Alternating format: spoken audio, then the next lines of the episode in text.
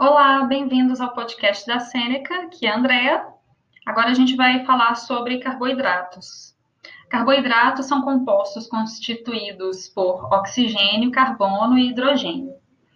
É, a classificação, eles podem ser, ser divididos entre carboidratos simples, que são monossacarídeos, e carboidratos complexos, que são oligossacarídeos e polissacarídeos. As fontes de carboidrato é, são frutas, cereais, vegetais, pães, raízes, e entre outras. Qual é a função do carboidrato?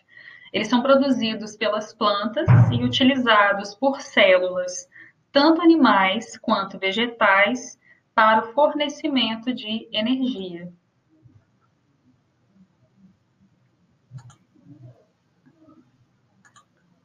A continuidade aqui é o próximo.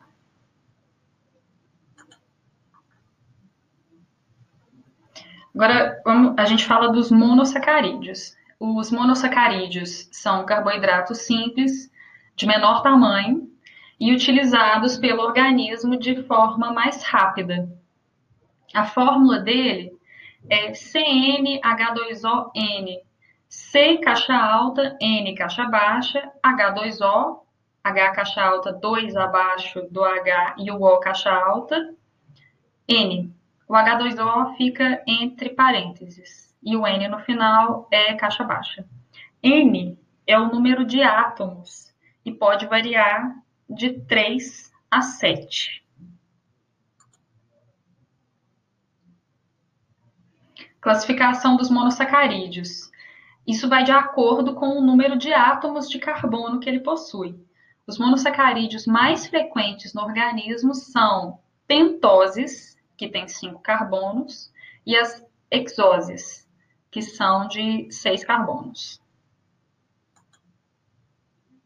As pentoses possuem cinco carbonos, como eu já havia falado. Alguns exemplos são ribose, fundamental para a produção de RNA, que é o ácido ribonucleico, e Além da ribose, desoxirribose, fundamental para a produção de DNA, que é o ácido desoxirribo, desoxirribonucleico. Hexoses possuem seis carbonos. Alguns exemplos são a glicose, também a frutose e também a galactose. Glicose é uma das moléculas mais importantes para a vida. Ela é usada pelas nossas células para produzir energia. A frutose, ela possui um papel de energia, basicamente energético, é o papel dela, e ela, ela está presente em frutas. E a galactose, ela é encontrada no leite, e também tem um papel basicamente é, energético. Agora, para recapitular aqui, qual é o nome dos carboidratos de acordo com o número de carbonos? Se ele tem cinco carbonos, como que ele chama? Pentose.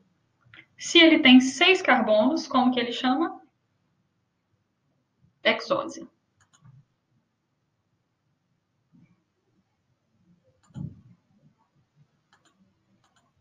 Vamos dar continuidade aqui agora a oligo e polissacarídeos. Já, já os oligosacarídeos, eles são constituídos por é, de 2 a 10 monossacarídeos unidos. Eles são fonte de energia.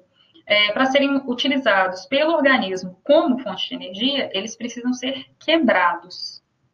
Os oligosacarídeos, eles, é, desculpa, repetindo, os oligosacarídeos mais importantes são os disacarídeos, que é a união de dois monossacarídeos.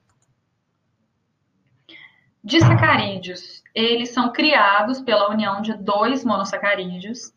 Na formação dos disacarídeos, ocorre a desidratação. Nessa, nessa reação, uma molécula de água é liberada. Disacarídeos são solúveis em água mas para eles serem usados como fonte de energia, fonte de energia, eles precisam ser quebrados em dois monossacarídeos. Isso ocorre pelo processo de hidrólise, ou seja, é a entrada de uma molécula de água. Alguns exemplos de disacarídeos. A sacarose, que é, que é a junção de glicose e frutose, maltose, que é glicose mais glicose, e lactose, que é glicose mais galactose. Um pouquinho aqui para a gente recapitular. Quais os produtos da hidrólise da sacarose? Quais os produtos da hidrólise da sacarose. Lactose e frutose, glicose e frutose, galactose e lactose, lactose e glicose. Acertou quem respondeu? Glicose e frutose. Agora chegou a vez dos polissacarídeos que são macromoléculas, ou seja, grande grandes moléculas formadas por muitos monossacarídeos. Fonte de energia. Para, ser, para ser, serem usados como fonte de energia, os polissacarídeos têm que ser quebrados em monossacarídeos, que são moléculas menores. Isso acontece por meio da hidrólise, que é a adição de molécula de água eles são insolúveis em água. Eles podem fazer parte da estrutura celular ou ter, ou ter papel no armazenamento de energia. A estrutura celular dos polissacarídeos. Tem a celulose, que é a parte da parede celular das células vegetais. Tem a quitina, que é a parte celular de fungos e também é encontrada no exoesqueleto de artrópodes. E polissacarídeos energéticos, eles funcionam como reserva de energia das células. Por exemplo, amido, que é a reserva energética de protistas e plantas, e glicogênio, que é a reserva de energia de, em animais e fungos. Agora a gente vai para o reagente de Benedict. Esse reagente ele pode ser usado para testar a presença de açúcares redutores e não redutores. Açúcares redutores são todos os monossacarídeos, perdão, todos os monossacarídeos são, são açúcares redutores. Por exemplo, glucose, galactose e frutose. Alguns disacarídeos também são açúcares redutores, por exemplo, a lactose e a maltose. O teste. O reagente de Benedict pode, Benedict pode ser usado, pode ser reduzido por açúcares redutores. O reagente é um líquido azul que muda de cor e precipita dependendo do quanto é reduzido. Passo 1. Coloque 2 ml Exemplo, tá, gente? Coloque, coloque 2 ml da substância num tubo a ferver. A substância deve estar na forma líquida.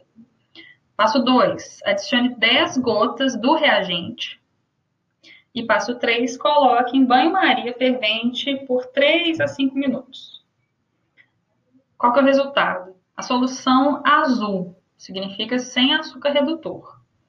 Precipitado verde-amarelo, vestígios de açúcar redutor.